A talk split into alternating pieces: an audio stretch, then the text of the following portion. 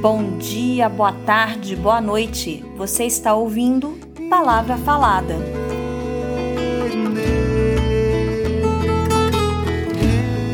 Eu sou Maurílio Rocha. E eu sou Mariana Muniz. E nós somos professores do Departamento de Artes Cênicas da Escola de Belas Artes da UFMG. Palavra Falada é um podcast no qual estudantes da graduação em teatro da UFMG leem teatralmente textos literários que eles mesmos escolhem. Algumas pessoas têm pedido para a gente se apresentar melhor, dizer do que a gente dá aula. Então, vou começar comigo. Eu dou aula de interpretação e de improvisação na graduação em teatro. Normalmente eu fico com o segundo período ou então com a montagem do quarto período, que é o que está acontecendo neste semestre. Bom, eu, a gente lá costuma bater o escanteio e correr para cabecear. Então, dentre as diversas disciplinas que a gente pode dar, as minhas específicas são as disciplinas ligadas à música e ao trabalho de voz relacionadas ao teatro. E hoje a nossa primeira leitura é do estudante Rafael Eleutério, com o texto A Gente Se Acostuma, de Marina Colassante. Eu sei que a gente se acostuma, mas não devia. A gente se acostuma a morar em apartamentos de fundos e a não ter outra vista que não sejam as janelas ao redor. E porque não tem vista, logo se acostuma a não olhar para fora e porque não olha para fora, logo se acostuma a não abrir de todas as cortinas. E porque não abre as cortinas, logo se acostuma a acender mais cedo a luz. E à medida que se acostuma, esquece o sol, esquece o ar, esquece a amplidão. A gente se acostuma a acordar de manhã sobressaltado porque está na hora a tomar café correndo porque está atrasado, a ler jornal no ônibus porque não pode perder tempo de viagem, a comer sanduíche porque não dá para almoçar, a sair do trabalho porque já é noite, a cochilar no ônibus porque se está cansado, a deitar cedo e dormir pesado sem ter vivido o dia. A gente se acostuma a abrir o jornal e a ler sobre a guerra, e aceitando a guerra, aceita os mortos e que hajam números para os mortos. E aceitando os números, aceita não acreditar nas negociações de paz Aceita ler todo dia da guerra, dos números e da longa duração. A gente se acostuma a esperar o dia inteiro e ouvir no telefone. Hoje não posso ir. A sorrir para as pessoas sem receber um sorriso de volta. A ser ignorado quando precisava tanto ser visto. A gente se acostuma a pagar por tudo o que deseja e o que necessita, a lutar para ganhar o dinheiro com que pagar, e a ganhar menos do que precisa, e a fazer filas para pagar, e a pagar mais do que as coisas valem, e a saber que cada vez pagará mais, e a procurar mais trabalho para ganhar mais dinheiro para ter com que pagar nas filas que se cobram. A gente se acostuma a andar na rua e a ver cartazes, a abrir as revistas e a ver anúncios, a ligar a televisão e a ver comerciais, a ir ao cinema e a engolir publicidade, a ser instigado, conduzido, desnorteado, lançado na infindável catarata dos produtos. A gente se acostuma à poluição. As salas fechadas de ar-condicionado e cheiro de cigarro, a luz artificial de ligeiro tremor, ao choque que os olhos levam na luz natural, as bactérias da água potável, a contaminação da água do mar, a lenta morte dos rios. Se acostuma a não ouvir o passarinho e não ter galo de madrugada, a temer a hidrofobia dos cães a não colher fruta no pé, a não ter sequer uma planta. A gente se acostuma a coisas demais para não sofrer. Em doses pequenas, tentando não perceber, vai se afastando uma dor daqui, um ressentimento ali, uma revolta lá.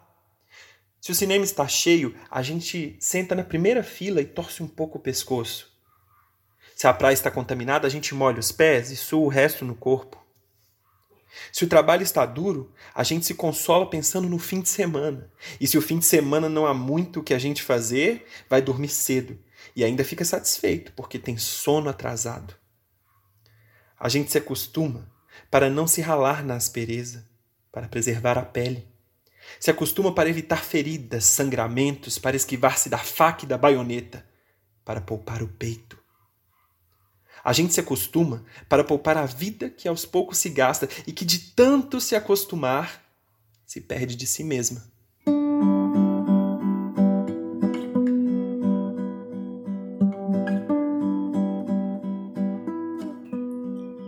A escolha do Rafael desse texto da Marina Colassante é, foi muito poderosa nesse momento de quarentena, né? Já faz mais de 40 dias que nós estamos vivendo em isolamento social e nós dois moramos em um apartamento de fundos.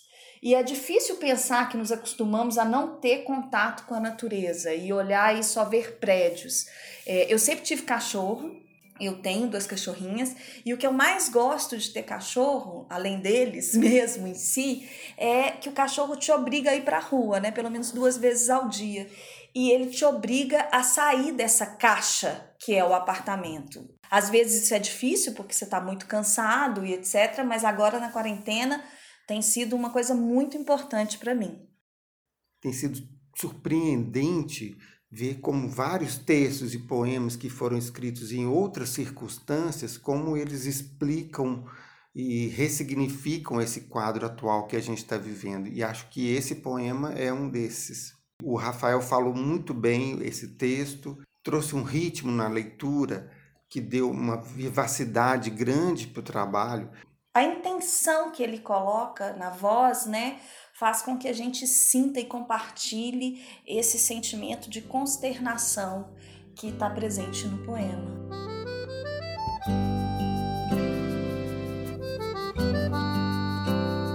O próximo texto vai ser lido pelo estudante Léo Mascarenhas. É um conto dele mesmo que gira pelo mundo por meio de personagens que vivem em diversas cidades em diferentes países.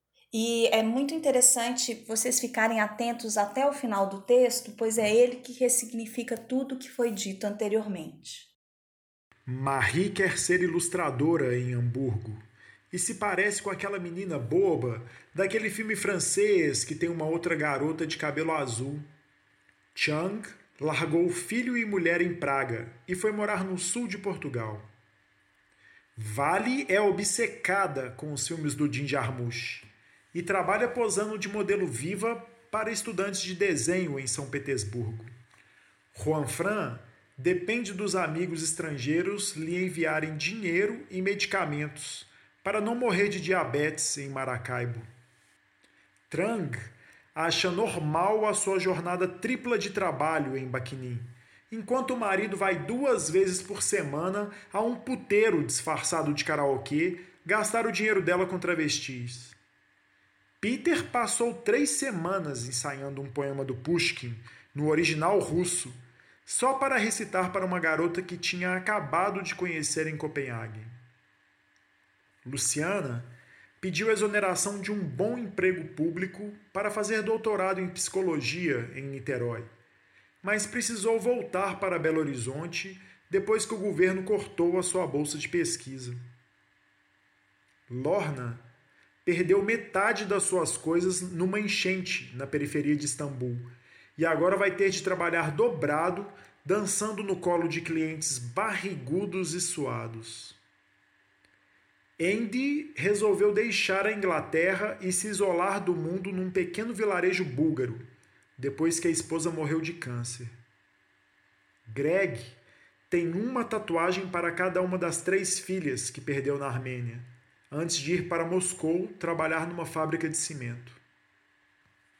Paul vive entre Amsterdã e Berlim, fazendo filmes e organizando festivais de cinema LGBT. Sebastian viaja semanalmente até Sófia para comprar cigarros e revendê-los em Paris e em Bruxelas.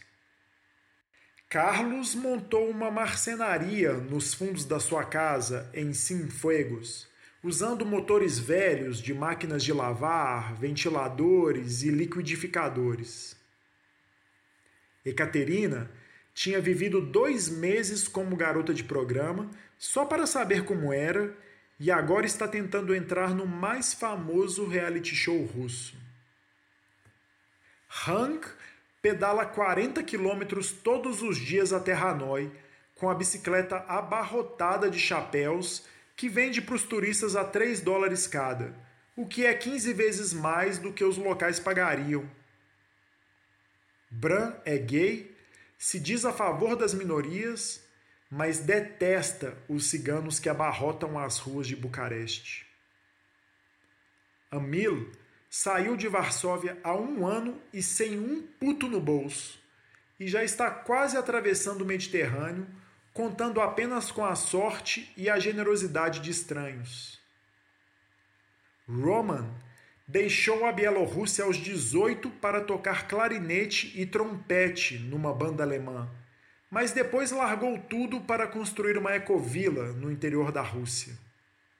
Hermina dorme todas as noites num sofá fedorento e duro de uma pensão barata em Berlim, depois de espantar os últimos hóspedes bêbados.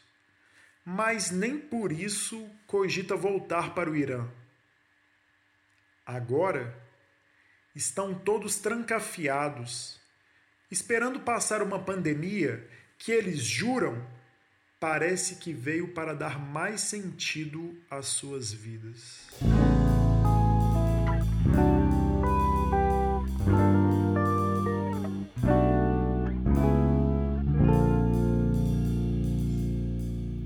Esse texto do Léo, ele traz algumas dificuldades interessantes para a leitura em voz alta. Diferentemente da leitura silenciosa, na qual o leitor faz o seu próprio ritmo, a leitura em voz alta, o ator, no caso o Léo, ele tem que trazer o ritmo para aquele que ouve. E a gente repetiu algumas vezes essa, essa gravação e optamos por editar um pouco o texto. E uma coisa curiosa que ele me comentou nessa dificuldade de editar o texto foi que ele conhecia o que ele tinha contato com esses personagens. Esses personagens eram pessoas reais e por isso para ele era difícil é, cortá-los da situação. E é muito interessante porque passa por cidades e países que não têm ganho muita atenção da mídia, né? Muitos deles ou na América do Sul ou na África. Agora, continuando nossas participações super especiais, temos um fragmento da obra teatral Domingo, de Cida Falabella, lida por ela especialmente para o Palavra Falada. A Cida é. Eu sou suspeito para falar porque eu tenho uma admiração enorme por ela, mas ela é uma diretora maravilhosa e, e também ótima atriz, e atualmente é vereadora em Belo Horizonte. E acho que esse caminho político dela foi um desdobramento natural da atuação teatral dela, que também é muito política. Mas pronto, vamos ouvir esse fragmento do domingo, que é um espetáculo lindo que ela encenou no quintal da própria casa. Duas mulheres habitam a minha casa, Dona Alegria e Dona Tristeza. Alegria entra sem bater, quase invade o lugar. Gosta de falar alto, e sua risada pode ser ouvida à distância. Quando vem vestida de euforia, ninguém segura essa mulher. Gosta de fumar, de beber e de inventar comidas gordas e apimentadas e me ensinar a comer sem culpa. Assim como veio, vai embora, deixando roupas espalhadas pelo chão. Dona Tristeza parece que tem o poder de passar por debaixo da porta. Eu acordo de noite, ela está sentada na beirada da minha cama. Eu fujo para o banho, ela me estende a toalha. Quando vem vestida de melancolia, me serve uma taça de vinho que sorvemos como um doce veneno. A alegria é a loucura para fora a tristeza, a loucura para dentro. Alegria gosta do sábado, ama o dia, sua luz. Já a tristeza prefere os domingos. Mas às vezes elas trocam os horários só para me confundir. Pode parecer estranho, mas eu não consigo eleger uma como minha melhor amiga. Preciso das duas.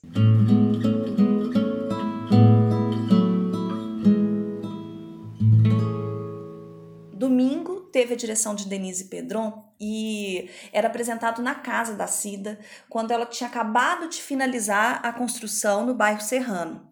E a experiência de assistir o espetáculo foi muito potente, né? A utilização dos espaços internos e externos da casa, a relação autobiográfica com o texto. E eu me lembro que finalizava todos nós sentados em volta de uma mesa é, de copa ali da casa da Cida e ela preparando pão de queijo, se eu não me engano, também uma broa de queijo deliciosa. E um cafezinho que ela colhe no, durante o próprio espetáculo. É, e era uma, uma comunhão, né? Era uma comunhão de todos nós que estávamos lá, éramos umas 15 pessoas. Essa utilização de espaços não convencionais, você teve várias experiências em Buenos Aires, né, Mariana? Assim, de teatros é. encenados em outros espaços. É, né? lá, lá em Buenos Aires você tem os grandes teatros de La Calle Corrientes, e aí você tem vários outros espaços que são desde cafeterias. É, eu fui ver um espetáculo que era numa antiga fábrica de ourives. O espetáculo nem era muito bom, não, mas a experiência de estar naquela fábrica era incrível e, e isso me impactou muito, né? Que qualquer lugar é um lugar teatral. E para encerrar esse podcast com chave de ouro, nós vamos ouvir o Antônio Edson, querido Toninho do Grupo Galpão, que gravou A Linha e a Agulha de Machado de Assis com todo carinho para nós. E o Toninho é um desses atores que conseguem ler e se relacionar com o texto de uma perspectiva muito pessoal e ao mesmo tempo com grande capacidade de se conectar com o público. Eu tive o prazer de fazer a Sônia no espetáculo em que ele fazia o tio Vânia por muitos anos e nós compartilhamos vários finais emocionantes e o Toninho sempre foi um grande companheiro de cena. É, ele é ao mesmo tempo inspirado e inspirador. Então vamos ouvir aí Toninho, a linha e a agulha de Machado de Assis. Era uma vez uma agulha que disse a um novelo de linha: por que está você com esse ar toda cheia de si, toda enrolada, para fingir que vale alguma coisa neste mundo? Deixe-me, senhora. Que a deixe? Que a deixe por quê? Porque lhe digo que está com um ar insuportável? Repito que sim e falarei sempre que me der na cabeça. Que cabeça, senhora? A senhora não é alfinete é a agulha. Agulha não tem cabeça. Que lhe importa o meu ar? Cada qual tem o ar que Deus lhe deu. Importe-se com a sua vida e deixe a dos outros. Mas você é orgulhosa. De certo que sou. Mas por quê? É boa. Porque coso? Então, os vestidos e enfeites de nossa ama, quem é que os cose senão eu? Você? Esta agora é melhor. Você é que os cose. Você ignora que quem os cose sou eu, e muito eu. Você fura o pano, nada mais. Eu é que coso, prendo um pedaço ao outro, dou feição aos babados. Sim, mas que vale isso?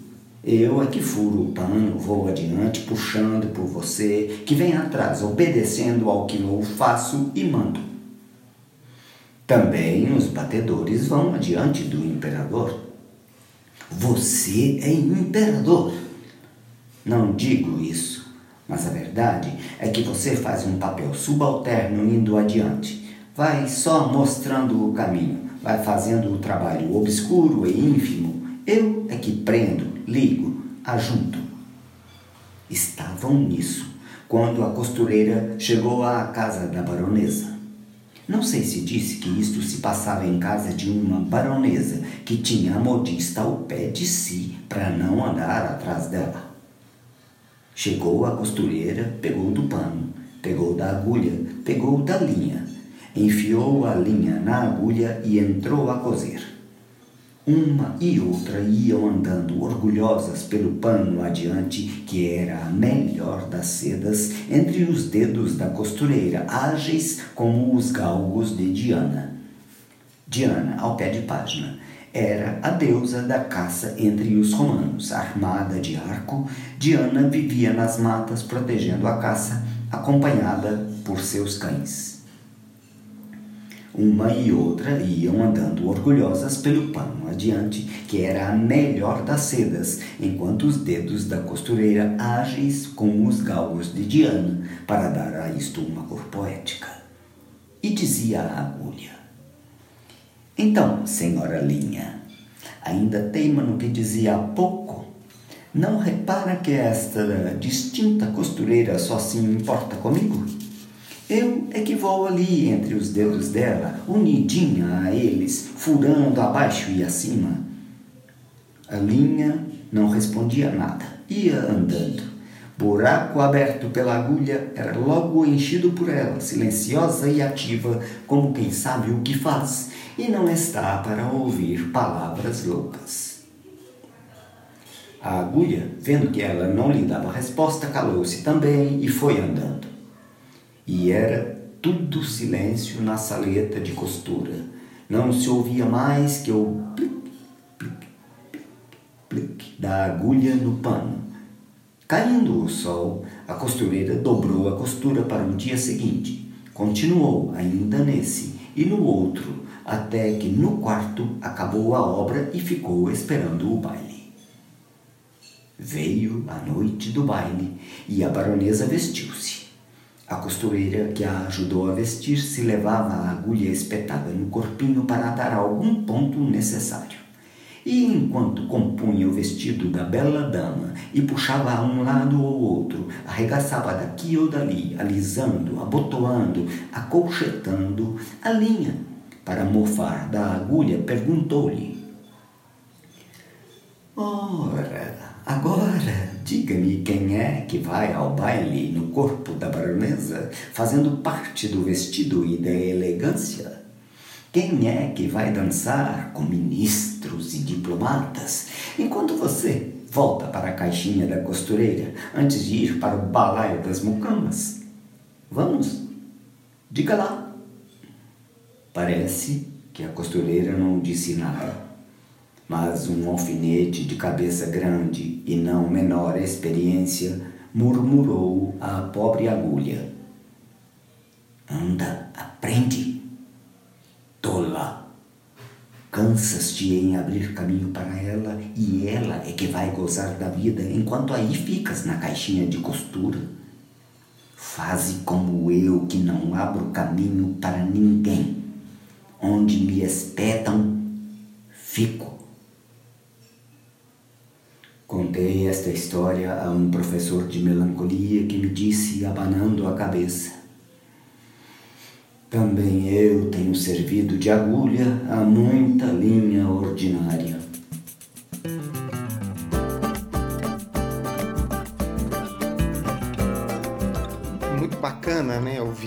Machado de Assis, que além de muito divertido, tem essa crítica irônica com relação aos papéis sociais, né, que a linha e a agulha representam nesse texto, né? E é bacana porque o Machado de Assis, eu acho que quando eu era adolescente na escola, ele era muito lido, né?